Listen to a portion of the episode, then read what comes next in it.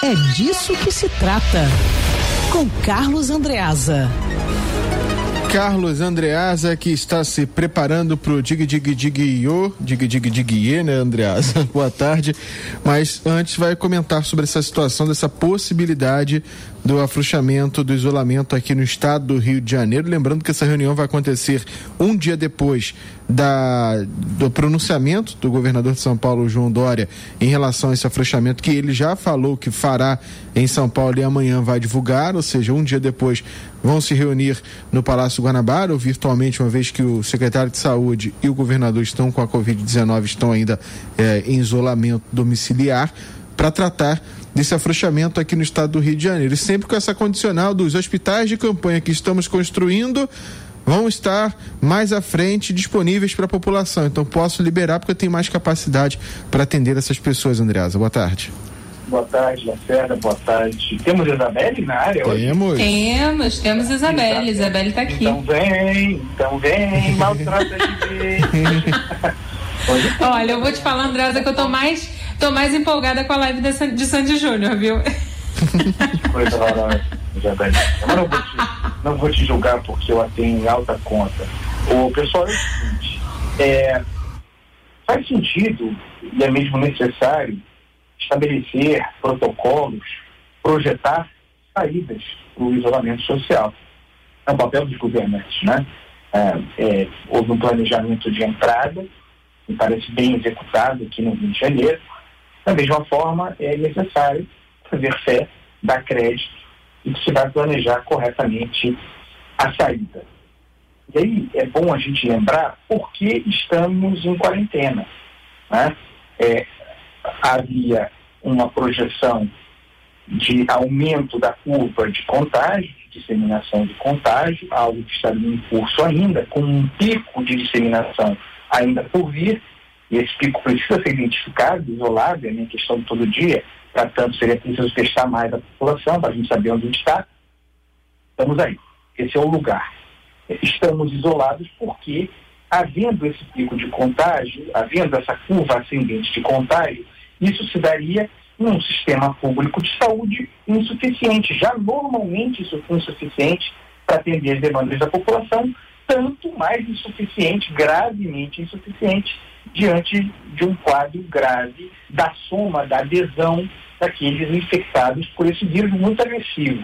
Né? É muito agressivo, leva é, as pessoas à UTI para ficarem na UTI por um bom período de tempo, por um longo período de tempo usando respiradores. Então, é, ficamos em isolamento social para controlar ou tentar controlar a disseminação da doença enquanto o sistema de saúde é protegido no primeiro momento e, paralelamente, apetrechado, é, paramentado, equipado para enfrentar o aumento da demanda. Ou seja, é, no curso de todo esse período, o que se espera, e parece estar acontecendo, é a criação de mais leitos, a, o aumento de oferta de respiradores, esses hospitais de campanha e tudo mais. Ou seja, uma vez havendo essa estrutura montada, né, com base em algum cálculo de projeção, de demanda, e também, e aí é onde a gente falta, e também, tendo conseguido isolar o que seria o pico do contágio, se poderia programar algum grau de flexibilização progressiva da quarentena. O problema é o seguinte, talvez nós tenhamos leitos suficientes, talvez, para enfrentar esse período. No entanto, duvido, desafio qualquer um a dizer onde nós estamos em termos de ascensão de curva. Os números do Ministério da Saúde, a meu ver, são enganosos. Veja, não quero dizer, por favor, que o Ministério da Saúde esteja é, veiculando números falsos, nem que haja um, um, uma deliberação, uma intenção por trás do que me parecem números errados, subnotificados. Não, eu estou dizendo que isso me parece ser um fato diante das informações que eu tenho, diante do movimento nos hospitais, diante do aumento de crises de síndrome respiratória grave, diante dos aumentos no, movimento dos também cemitérios e dos necrotérios. Então, será diante disso é possível matar no peito e dizer, como disse o presidente, espero isso do governador, o pior já passou? O pior já passou, tem duas dimensões aí. Lacerda e Isabelle. A primeira dimensão é, pior já passou porque nós nos estruturamos em matéria de leito, concretamente aqui está, para intentar o aumento dessa disseminação. O segundo ponto, que me parece o mais, o mais delicado, esse em que eu insisto, é o pico já passou. Nós domamos a curva e podemos ir adiante. Alguém pode dizer que o pico já passou se a gente não testa? Se a população não é testada? Se o Brasil testa menos que todo um país africano miserável, se o Brasil é, testa menos de 300 habitantes por milhão, número ridículo. E é um número de testes, sobretudo em profissionais da saúde e agentes de segurança pública, que eles estão na linha de frente.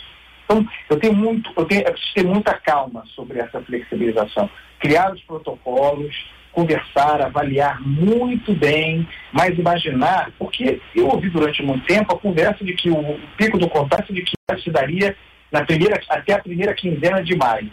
Nós estamos aqui entrando, na, avançando na segunda quinzena de abril. Será que já é a hora?